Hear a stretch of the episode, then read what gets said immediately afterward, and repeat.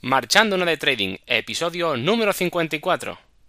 El podcast donde podrás aprender trading online basado en análisis técnico y psicotrading para invertir en bolsa, ya sean acciones, futuros o criptomonedas.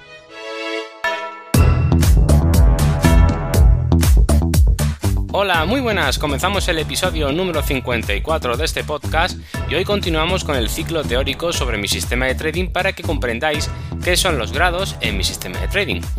Pero como siempre digo, antes de empezar voy a soltar un poco de spam. Para aquellos que no me conozcan todavía, ya sabes dónde encontrarme en cursotradingonline.com, la web donde puedes encontrar los cursos de trading online, psicotrading y análisis técnico para crear tu propio sistema de trading a través de videotutoriales guiados a tiempo real y todo lo que necesitas para perder el miedo a hacer trading desde casa.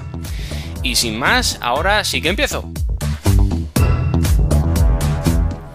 Bueno, pues hoy he preparado un, he preparado mini resumen. Voy a, no me lo he apuntado todo, eh, pero voy a intentar eh, para que, eh, bueno, mm, entendáis qué son los grados y, en mi sistema de trading. Por lo menos que tengáis una ligera idea de qué, eso, qué es eso que llamo grados.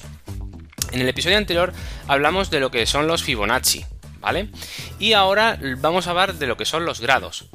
Eh, uno, tanto grados como Fibonacci van de la mano, porque los grados no son posibles de construir sin eh, los retrocesos de Fibonacci. Es decir, los, retrocesos, de Fibonacci y los grados eh, son un pack que forman lo que sería el protocolo de graficación junto a las reglas y normas que son específicas para la creación de los Fibonacci a través de, como ya vimos, de, los, de lo que es la formación de un impulso, la identificación de lo que es un impulso en el gráfico eh, y por cierto también eh, deciros que eh, bueno pues que esto se extiende mucho más en el curso pero mm, hicimos una ligera introducción en el episodio que hablamos específicamente de Fibonacci y una vez que sepamos eh, graficar con los fibos e identificar los impulsos correctamente, le vamos a poder dar una graduación a los impulsos y retrocesos para que nos den una información adicional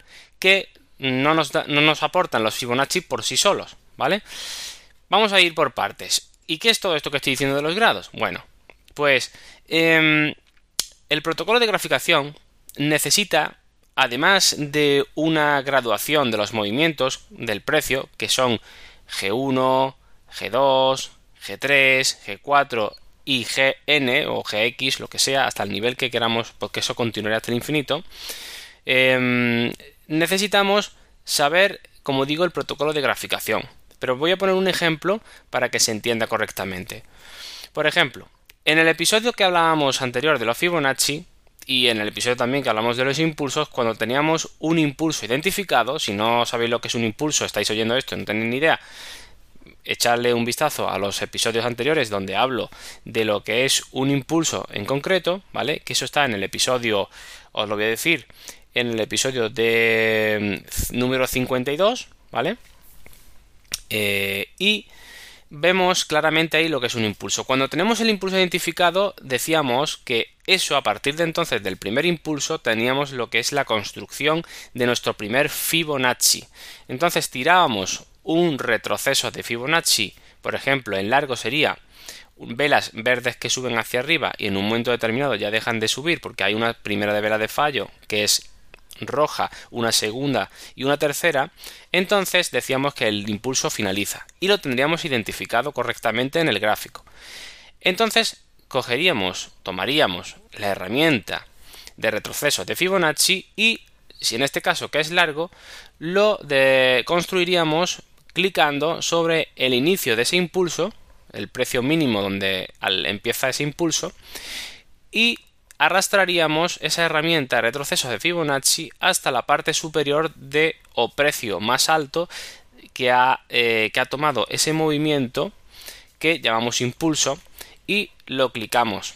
Y entonces se nos quedará un retroceso de Fibonacci con sus niveles que habíamos dicho que sus niveles principales eran el 50%, el 62% y el 38% además de el 0 y el 100 que son base y techo, ¿vale? Pero bueno, estos son tecnicismos que no nos importa. en principio ahora mismo para entender lo que son los grados.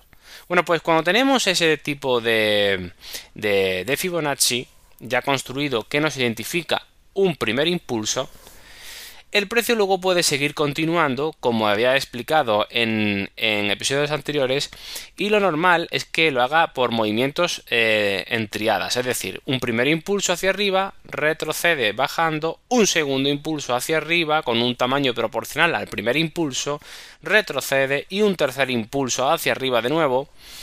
En este caso estoy diciendo hacia arriba porque estoy tomando como referencia o como ejemplo eh, un movimiento alcista, sano, teórico, en el que lo llamo triada, un ciclo de una triada y un ciclo de tres impulsos, formado por un ciclo de, formado por tres impulsos, porque hace ese movimiento que estoy diciendo, un primer impulso, un retroceso, un segundo impulso, un retroceso y un tercer impulso y un retroceso. Y eso formaría el ciclo completo. A partir de que el ciclo o triada se haya completado, entonces el precio perfectamente puede girarse y volver eh, en la dirección contraria. Esto no siempre es así, ¿vale? Y por eso es importante saber los grados, ¿vale? ¿Qué nos hace eh, identificar los grados? Bueno, pues en el protocolo de graficación que explico en el curso podemos identificar cuando un fibo con otro fibo puede provocar lo que se llaman fallos correctivos, fallos proyectivos, eh, fallos de base. Y estos fallos, que es como se llaman, eh, que, tienen una explicación específica de lo que tiene que hacer el precio, las velas y en qué niveles tiene que tocar del FIBO, etcétera, eh, con unas reglas muy definidas, que el que lo sabe, pues ya lo sabe aplicar y puede construir, le da, le da, la, le da la, facilidad o le da el saber poder construir y darle grados a esos fibos. Y sucede que a veces cuando un fibo de grado 1, que sería, que es la primera vez que hablamos de grados, el grado número 1, grado 1, sería un primer impulso o la construcción de un primer fibo sencillo que, como sabíamos del episodio anterior, se construye básicamente a través de lo que es un impulso sencillo y simple, ¿vale? Entonces, cuando tenemos un impulso identificado, vamos a, vamos a repasar, porque esto es complicado cuando se explica así en audio. Pero bueno, la idea del podcast es para que, bueno, para aquel que esté, por ejemplo, ahora corriendo escuchando esto, porque le está dando vuelta al coco imaginándose los gráficos, ¿no? El que esté, el que esté escuchando esto, o esté relajadamente conduciendo eh, de camino al trabajo, o, o bueno, o tranquilamente en su casa. Vamos a hacer un repaso. Recordad que cuando tenemos identificado un impulso, ¿vale? Sabemos que tenemos un primer Fibonacci o un primer retroceso de Fibonacci con sus niveles. Bien, cuando el precio vuelve a subir hacia arriba, puede provocar o bajar, ¿eh? subir o bajar, puede provocar, dependiendo de los niveles que supere, puede provocar lo que es un tipo de fallo, que puede ser eh, correctivo, proyectivo o de base, que eso no, no tenéis por qué saberlo, pero simplemente os lo digo para que lo sepáis. Y puede provocar lo que es un aumento de grado de ese movimiento que estamos viendo en el gráfico. ¿Vale?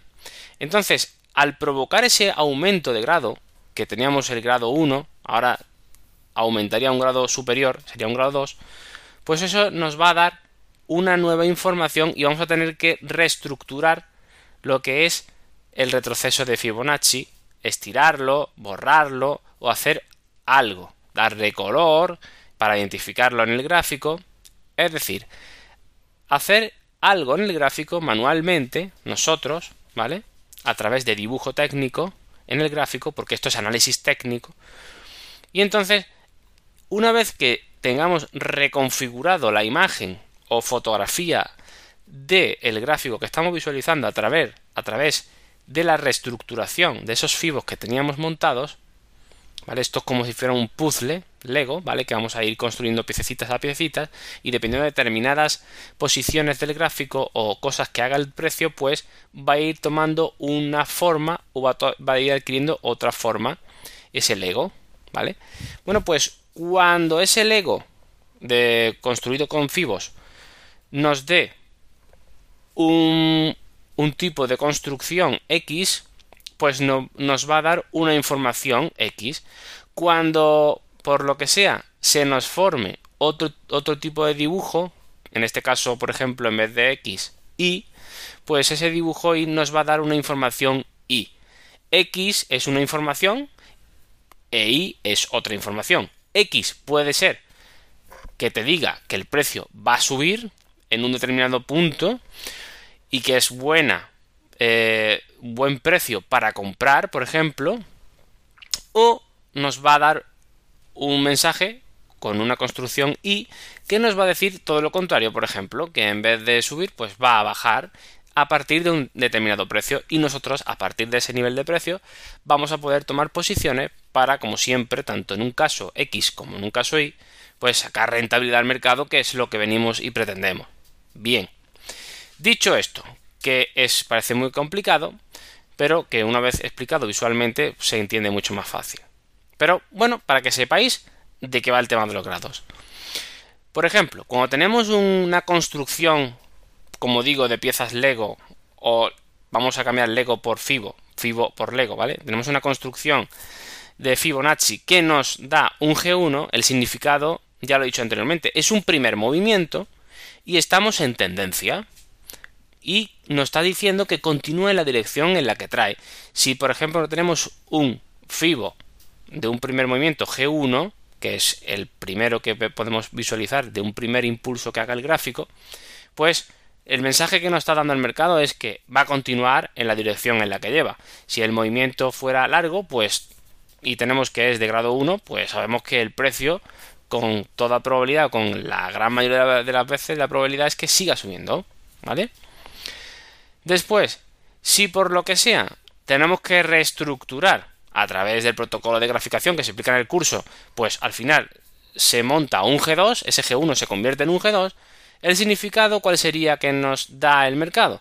Pues sería que ya ha finalizado dos movimientos de la triada o ciclo completo de los tres, ¿vale? Y que seguimos en tendencia. Es decir, que continúa en la dirección en la que trae. Es decir, que si va largo, va a seguir largo aunque sea G2, ¿vale? En la gran mayoría de las veces, con la mayor probabilidad posible. A, a través del significado y de la información que nos suministra el protocolo de graficación que está constituido por los Fibonacci y los grados, ¿vale?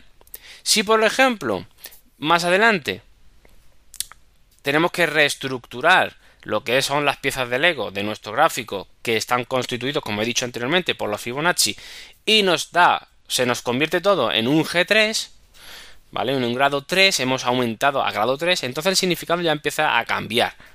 Ya ha completado un tercer movimiento, sería el mensaje, y ha completado lo que es una triada o un ciclo completo del precio. Y por tanto, el precio puede girarse en cualquier momento.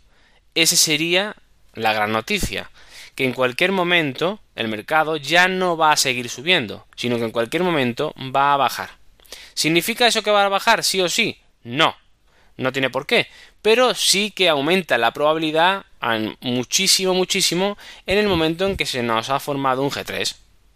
Pero seguimos con nuestras piezas de puzzle, con nuestras piezas de Lego, si queréis, o nuestros Fibonacci. Si al final tenemos que reconstruir de nuevo porque por el protocolo de graficación y por lo que explico en el curso, etcétera, y por el, todo el tema que explico, al final tienes que reestructurar de nuevo otra vez el gráfico y los dibujitos que tienes en, el, análisis técnico que estás recreando en tu gráfico del mercado X que tú quieras eh, visualizar, ya sea el Bitcoin, o sea eh, la soja, o sea el IBEX 35, o el da igual, lo que sea, si al final se, convierte todo en un G4, el significado en este caso sería, por ejemplo, a pesar de haber completado tres movimientos, el precio dilata una cuarta onda.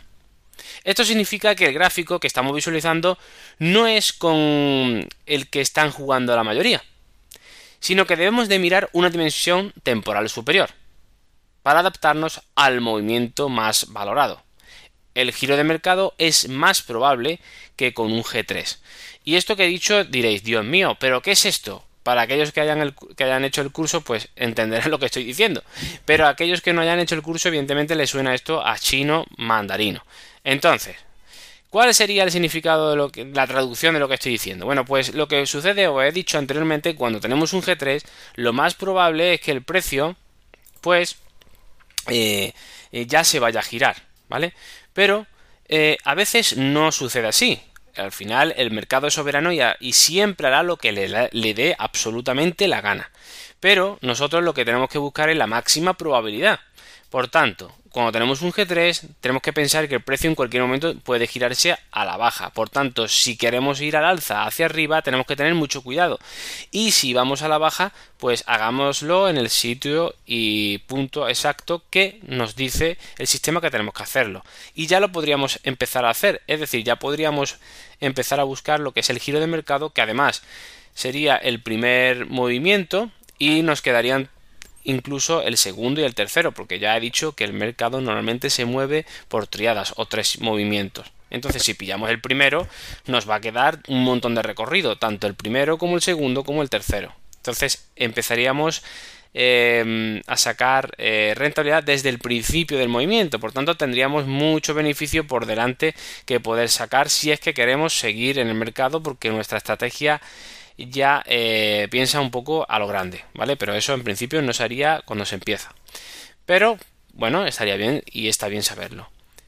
Pero, ¿qué sucede con el G4 volviendo a lo que quiere deciros? Que el, que el G4, ¿qué significado tiene? Pues, como he dicho, si en el caso del G3 cuando ya ha dicho que se va a girar el mercado, se, sucede que realmente al final no, no, no se gira y que continúa la dirección en la que trae, que es el significado que nos daba el G1 y el G2, como he dicho anteriormente, pues entonces nos está rompiendo un poco el esquema. Está diciendo, bueno, pero entonces, ¿qué pasa? Si a partir de G3, entonces, y ahora sigue, sigue en la dirección en la que ya van con G1 y G2. Entonces no se ha girado el mercado, Raúl. Eh, esto no funciona. No, cuidado, ojo.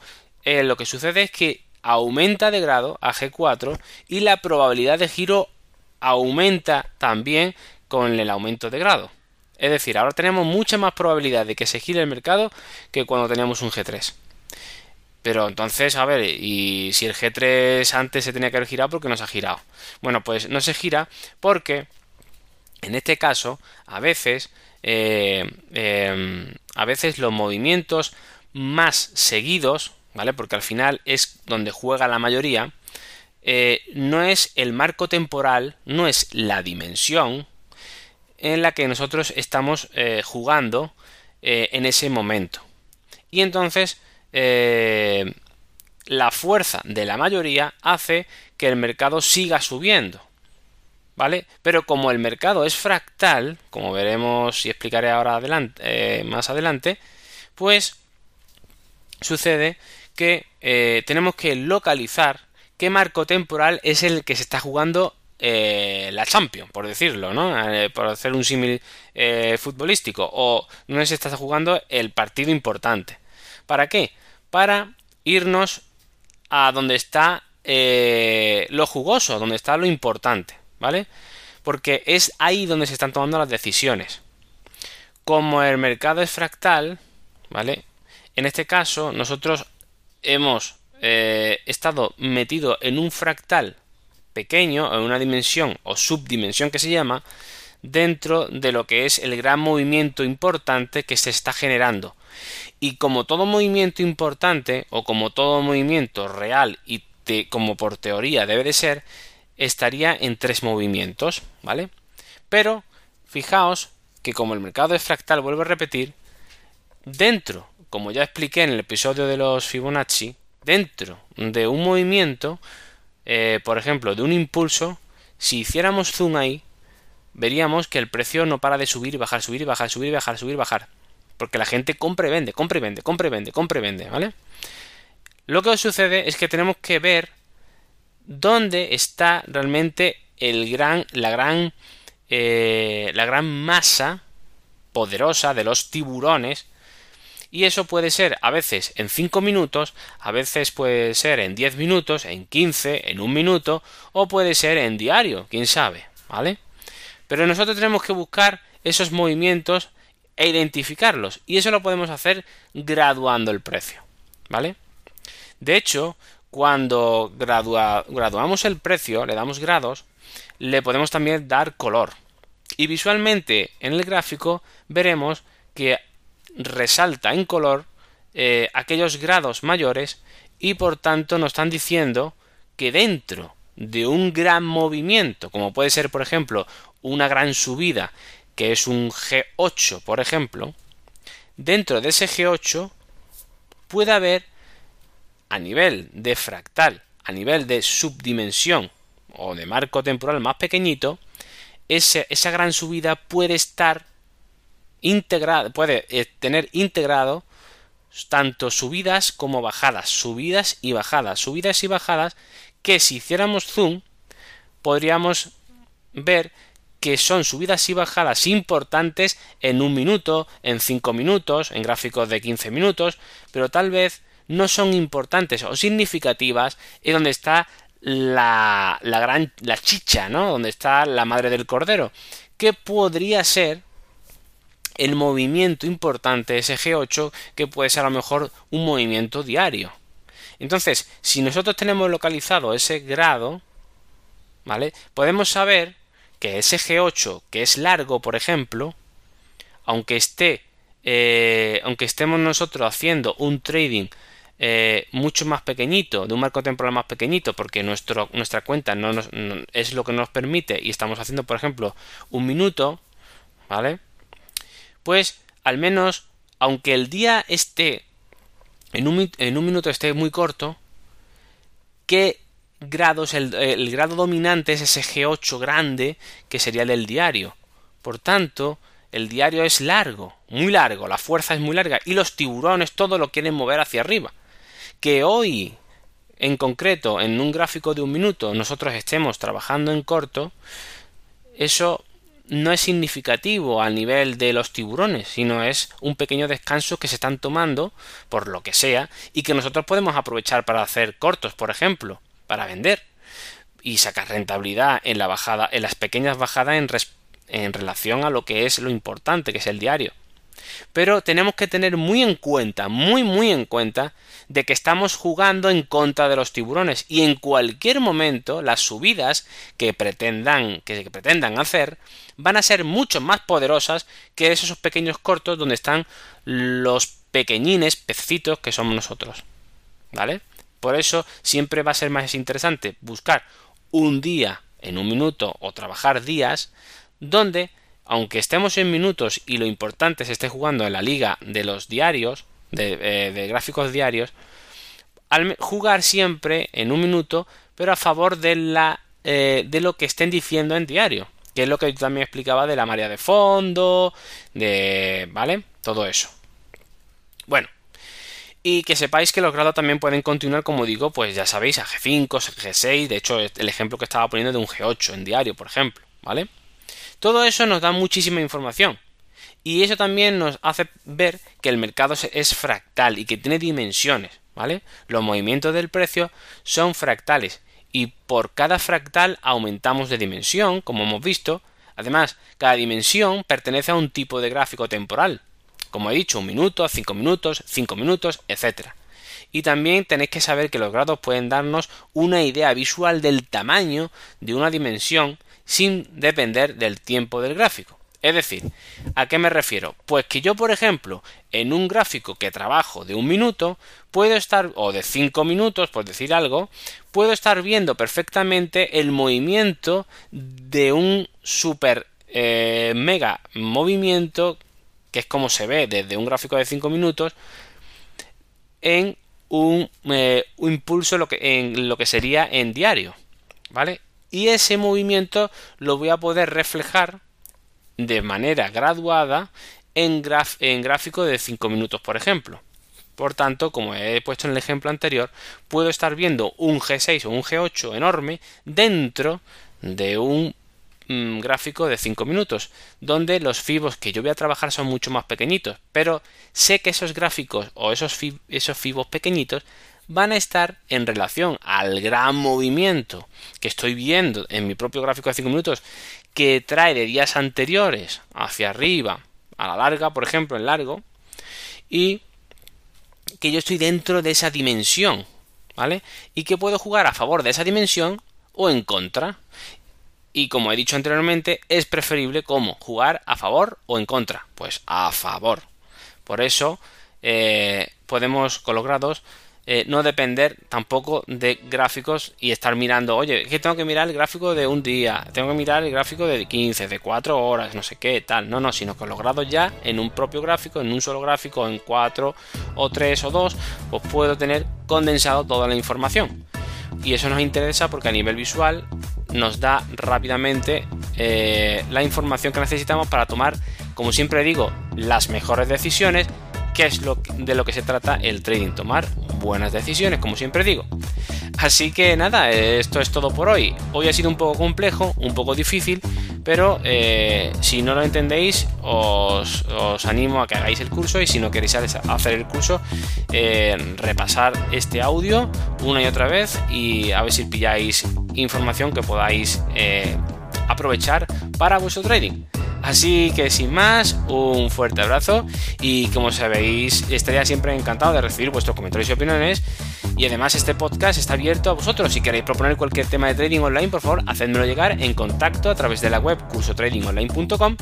Y recuerda que la escaleta del programa está abierta a todos los alumnos de la web. Y para finalizar, si te ha gustado o te ha podido ayudar un poquito este episodio, te agradecería mucho, muchísimo una versión 5 estrellas en iTunes o un me gusta en iBox o sígueme en Spotify para que así más personas como tú puedan conocerme. Así que sin más, un fuerte abrazo, que tengáis un muy buen día y nos vemos en el próximo episodio aprendiendo un poco más de trading online.